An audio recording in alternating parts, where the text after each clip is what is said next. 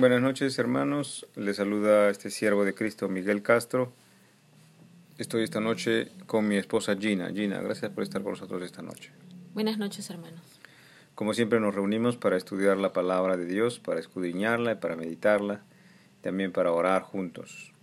Padre Celestial, Dios de Abraham, Dios de Isaac, Dios de Jacob, Dios mío, Padre mío, a ti vengo, Señor, en compañía de todos los que escuchan este programa, a santificar tu santo nombre, a honrar tu nombre, Señor, trayendo tus escrituras a vida en mis actos, en mis pensamientos, en mis sentimientos, en mi forma de hablar, en mi forma de expresarme, en mi forma de reaccionar también, Señor.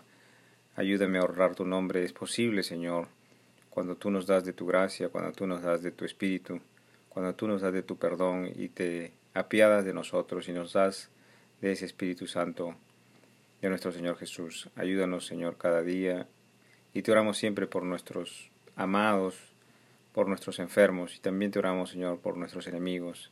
Que los bendigas y les dé sabiduría también, Señor. En el nombre de Jesús, por los siglos de los siglos. Amén. Estamos en el Evangelio cronológico de Jesús. Esta noche Jesús enseña la parábola de la levadura. Esta es la primera parte. Eh, leamos Mateo 13 del 33 al 35. Otra parábola les dijo. El reino de los cielos es semejante a la levadura que tomó una mujer y escogió en tres medidas de harina hasta que todo fue leudado.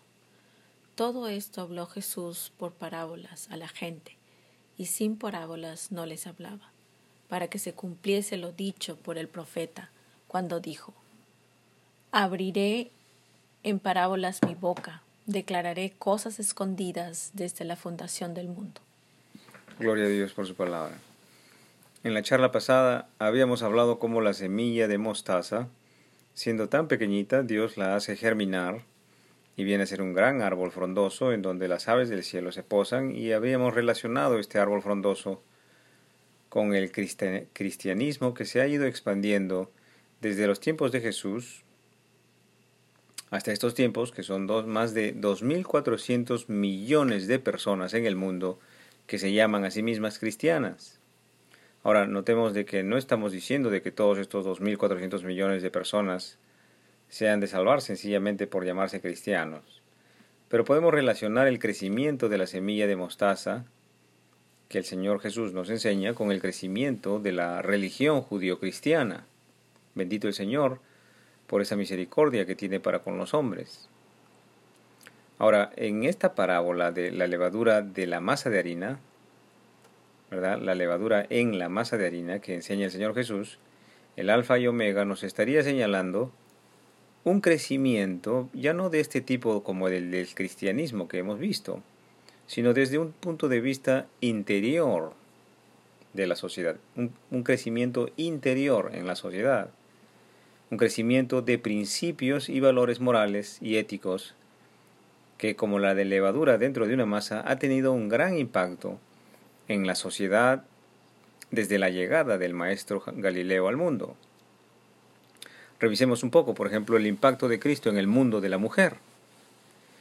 En el mundo en que nació Jesucristo, se consideraba la mujer inferior en sentido social e intelectual. La mujer no gozaba cuando llegó nuestro Señor Jesucristo al mundo, no gozaba de los mismos derechos que los varones, ni tampoco los privilegios y la libertad que el varón gozaba. En la cultura judía, las mujeres, a las mujeres no se les permitía hablar en público y tampoco podían testificar en una corte legal.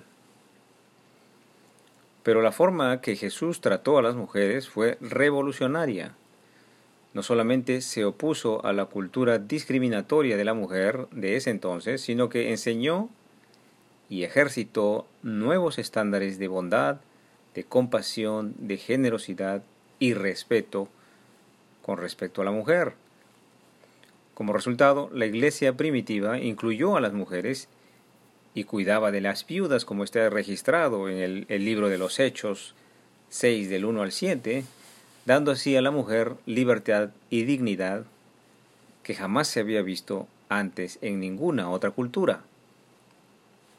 En la antigua India, por ejemplo, se practicaba el sute, una costumbre de la religión hindú en la que la viuda era quemada en la cremación del esposo, y ha sido el crecimiento de la influencia judío-cristiana que ha desterrado estas prácticas. En la antigua China, a las niñas se les impedía el crecimiento normal de los piececitos para reducirlos en tamaño como signo de delicadeza y de clase social alta. Y ha sido la influencia judío-cristiana que ha declarado estas prácticas como ilegales. No es exageración que la expresión de L.F. Cervantes escribió El nacimiento de Jesús ha determinado un cambio trascendental para la mujer. Veamos el impacto de Cristo en el mundo de los niños. En la antigua Roma y en Grecia, en la antigua Grecia, los niños eran considerados como propiedad, y en particular las niñas eran eliminadas o abandonadas. Pero el Maestro Jesucristo enseñó en Mateo 19:14, Dejad a los niños venir a mí y no se lo impidáis, porque de los tales es el reino de los cielos, dijo el Maestro, dando a los niños especial valor, atención y cuidado con dirección al reino de los cielos. Es así que los cristianos son los que se oponen a toda clase de abuso infantil, y empiezan a adoptar niños abandonados en sus propios hogares. Aleluya al Señor Jesús. Revisemos el impacto de Cristo con relación a la esclavitud. Han sido los cristianos que sistemáticamente se han opuesto a la esclavitud, como por ejemplo los abolicionistas William Wilberforce en Inglaterra y otros muchos en América que fueron realmente pastores cristianos de los seguidores de Jesucristo proviene el razonamiento de que si todos los hombres hemos sido creados a imagen y semejanza de Dios, por lo tanto, todos somos iguales entre la especie humana. Por lo tanto, ninguno tiene derecho de reinar sobre otros sin el propio consentimiento. El impacto de Jesucristo en la democracia. El cristianismo también ha provisto los cimientos, no solo para eliminar la esclavitud, sino también para establecer la democracia que se basa en el libre albedrío, que es opuesto a la tiranía. ¿Se ha preguntado por qué existe el dicho nadie está por encima de la ley? Es el estado de la ley y el derecho el sistema que gobierna a la mayoría de las naciones y no está el poder ya, gracias a Dios, bajo la autoridad de un solo hombre en la mayoría de las naciones. Y esto viene pues desde los mandamientos en las tablas de la ley de Dios.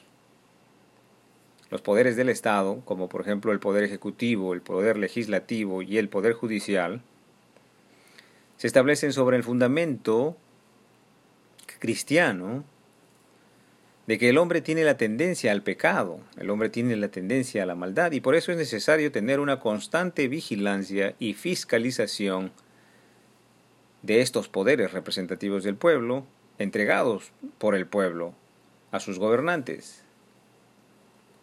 De igual manera, el impacto de Cristo en la educación, otros conceptos que nacen de las enseñanzas del Maestro son la dignidad del trabajo, la existencia de la moral absoluta, los juicios en la corte con pruebas y testigos, que ya al parecer se están, se están disolviendo en nuestra cultura peruana, en donde realmente debería ser que todo el mundo es, todo hombre es inocente hasta que se pruebe su culpabilidad.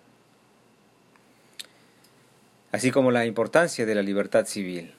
Jesucristo también es maestro y también envía y enseña a sus discípulos también a hacer discípulos en todas las naciones.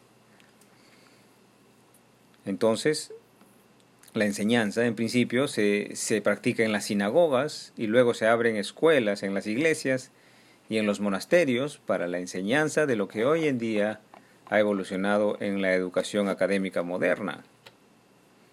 En los Estados Unidos, por ejemplo, los cristianos fundan 106 universidades de las 108 que se abren inicialmente, entre ellas las universidades de Yale, la Universidad de Harvard y la Universidad de Princeton, que fueron realmente universidades fundadas bajo principios cristianos.